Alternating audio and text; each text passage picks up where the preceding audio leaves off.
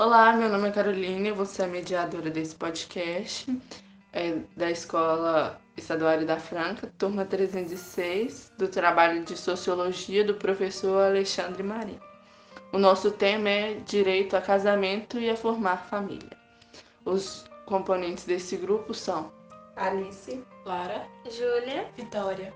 Então, para vocês, na concepção de vocês, o que seria formar uma família? Família para mim é qualquer tipo coisa que você se sente bem. Por exemplo, para mim, eu e meu cachorro somos família. Tipo, você não precisa necessariamente se casar com uma pessoa para formar uma família. Tipo, você pode formar uma família, você e seu filho só pode ser uma família. Mas eu acho que para a sociedade formar uma família seja você se casar, ter filhos, ter dois filhos, dois filhos, um cachorro. Isso. Eu acho que para a sociedade seja isso, mas para mim não, não é necessariamente casar com uma pessoa e ter filhos. É, o direito a casamento e a família ele é garantido pela Constituição mas ele não é um, um direito que efetivamente é garantido para todas as pessoas. A exemplo, o casamento gay foi legalizado recentemente no Brasil. O que vocês acham disso? Porque eu acho que, independente da pessoa, do gênero e tal, esse direito engloba também ah, você amar a pessoa e de você tirar o direito uma pessoa se casar, você acaba tirando a liberdade dela de escolher com quem e pode. Já você falou na questão. Você falou que o direito ao casamento é basicamente você amar uma pessoa e você se casa com a pessoa que você ama. Vou puxar um outro tema. Casamentos arranjados. Como proceder? Porque um casamento arranjado você inicialmente não ama a pessoa e talvez nem vá amar depois. Eu acho que casamento arranjado é muito é uma questão cultural, se for parar para analisar.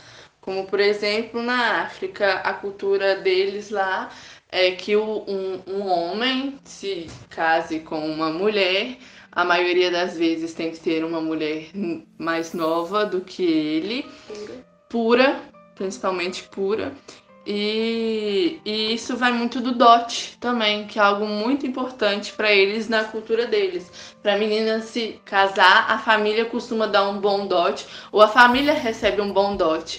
Por isso que as meninas são é, estimuladas desde muito novas a se casarem mais novas. Então, tipo, quanto mais nova ela se casar, é, vai ser melhor para ela. Só que muito desses casamentos arranjados são entre caras muito velhos com garotas muito novas e eles querem consumar esse casamento. E eu acho que isso é muito errado. Na minha concepção, pela minha cultura, eu vejo isso como errado. Mas na cultura deles, eles não veem isso como errado.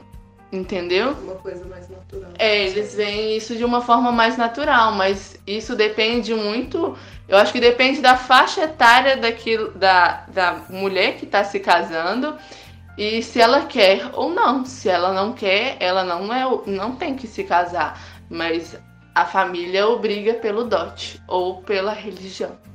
Mas depende da faixa etária, não depende da faixa etária, porque uma criança pode muito bem, no futuro dela querer casar, eles encararem isso como ela quer querer casar agora e imporem um casamento para ela.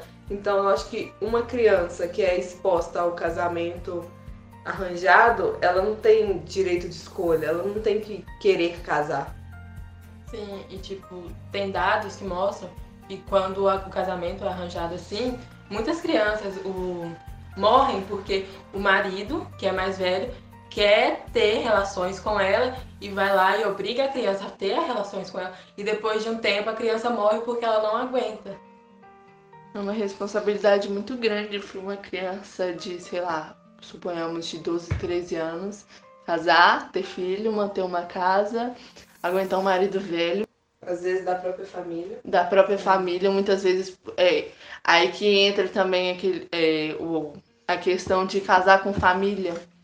Que a, a família obriga você a se casar com algum familiar, ou para manter o mesmo sangue da família, ou porque é, acha que ele é o parceiro ideal, ou então por ideologias religiosas, ou às vezes até mesmo pelo dinheiro, que às vezes a, a, ele é rico e ele dá um bom dote para poder se casar com ela. Determinadas culturas também, eles acabam optando por isso para não perder a, a criança, a pessoa com quem vai casar, porque dependendo da família, o casamento pode afastar a pessoa e isso é uma forma também de manter o ente perto. Então a família acaba arranjando um casamento com outro familiar para poder manter contato com a pessoa, né? Sim, porque muitas das vezes essas meninas são obrigadas a se casar com caras que acabam batendo nelas, estuprando elas. E eu acho que elas têm o direito de se divorciar. Da mesma forma Sim. que elas têm o direito de se casar, eu acho que elas têm o direito de se divorciar. E esse, e esse direito não é garantido nesses países. É, não costuma ser garantido esse direito. E ela tem o direito de querer formar outra família com outra pessoa e ter filhos com, esse, com essa outra pessoa que ela deseja, mas pelo casamento forçado, ela é obrigada a continuar naquela dor, naquele sofrimento ou naquele relacionamento. Às vezes ele não precisa ser necessariamente doloroso. Ele simplesmente não é algo que ela não quer, mas ela ainda assim é forçada a estar ali por causa da cultura, por causa dos pais, por causa do dote, por causa do marido que ameaça, seja o que for, ela não consolida o sonho dela. Mas eu acredito que uma pessoa que está com, a, com outra pessoa a partir de um casamento arranjado, ela não teve autonomia nem para escolher com quem ela vai casar, ela não tem autonomia para divorciar se ela tá sofrendo abuso, se ela tá apanhando. Aí que ela tem menos autonomia ainda, porque ela já foi dada como objeto, a pessoa com quem ela está casada vai continuar vendo ela como objeto, fazendo o que bem entender com ela. E muitas vezes também elas procuram ajuda e só é falado tipo, ué, você é esposa, aí isso acontece. E não interessa se o cara vai matar ela amanhã. Até a questão religiosa também. Que, tipo, vamos supor, tipo, a, é a religião cristã. Na Bíblia fala que o homem é o. Como se fosse, tipo, mandasse na casa. A mulher. É. Ele tem que, tipo, a mulher tem que obedecer tudo que ele faz. Então, assim, se ela quer divorciar, mas ele não quer, o problema é dela. E ela muitas vezes é tratada como a divorciada, a desvirtuada e não tem. Ela não tem mais nome, entre aspas, né? Ela só é, é divorciada e pronto. Levando em consideração o fato da religião, muitas vezes a mulher, ela mesma, acha que aquilo tem que acontecer porque ela acredita que, que se tá na Bíblia, se está falando aquilo, ela tem que aceitar aquilo, porque se está escrito na Bíblia é porque tem que ser aquilo e pronto e acabou. Ela tem que aceitar aquilo. Tanto que, tipo, antigamente, mulheres que se divorciavam na sociedade, elas eram vistas como, tipo. Igual a mulher que não tem filho, ela é, tipo imprestável. Imprestável e não vai casar nunca mais. E ela tinha algo de errado com ela, que ela não prestava, Nossa, que ela não era uma boa esposa. Então, isso vem da cultura. É, que é a cultura influencia muito no casamento e no direito a formar família. E hoje em dia, na sociedade brasileira, acontece muito disso, os cristãos em si não aceitarem casamentos LGBTs. O que vocês têm a dizer sobre isso? É mais sobre uma questão religiosa, porque eles têm muito esse. sendo guiados pela Bíblia. E qualquer outro tipo de coisa que, que fuja do que, que, tá fuja escrito do que está escrito literalmente o que está escrito, é errado e. Eu vejo a Bíblia como uma desculpa para encobrir o preconceito, uma vez que ela tem.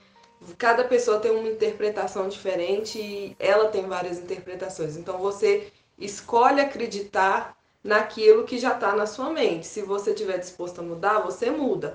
Senão você vai achar que é aquilo e pronto. Então isso para mim é só uma desculpa para encobrir preconceito mesmo ao meu ver, independente da religião ou não, se casar perante a Deus ou não, que é um desejo de muitas pessoas, eu acho que pelo menos o direito civil dessas pessoas se casarem deveria ser garantido, Porque se a pessoa vive há muitos anos, por exemplo, um casamento gay entre dois homens, eles se conhecem desde jovens, é, vão morar juntos. Eles não são casados legalmente. Eles constroem a casa deles juntos, eles é, formam uma família juntos, é, crescem juntos e um, quando eles estão velhos, um vai e morre.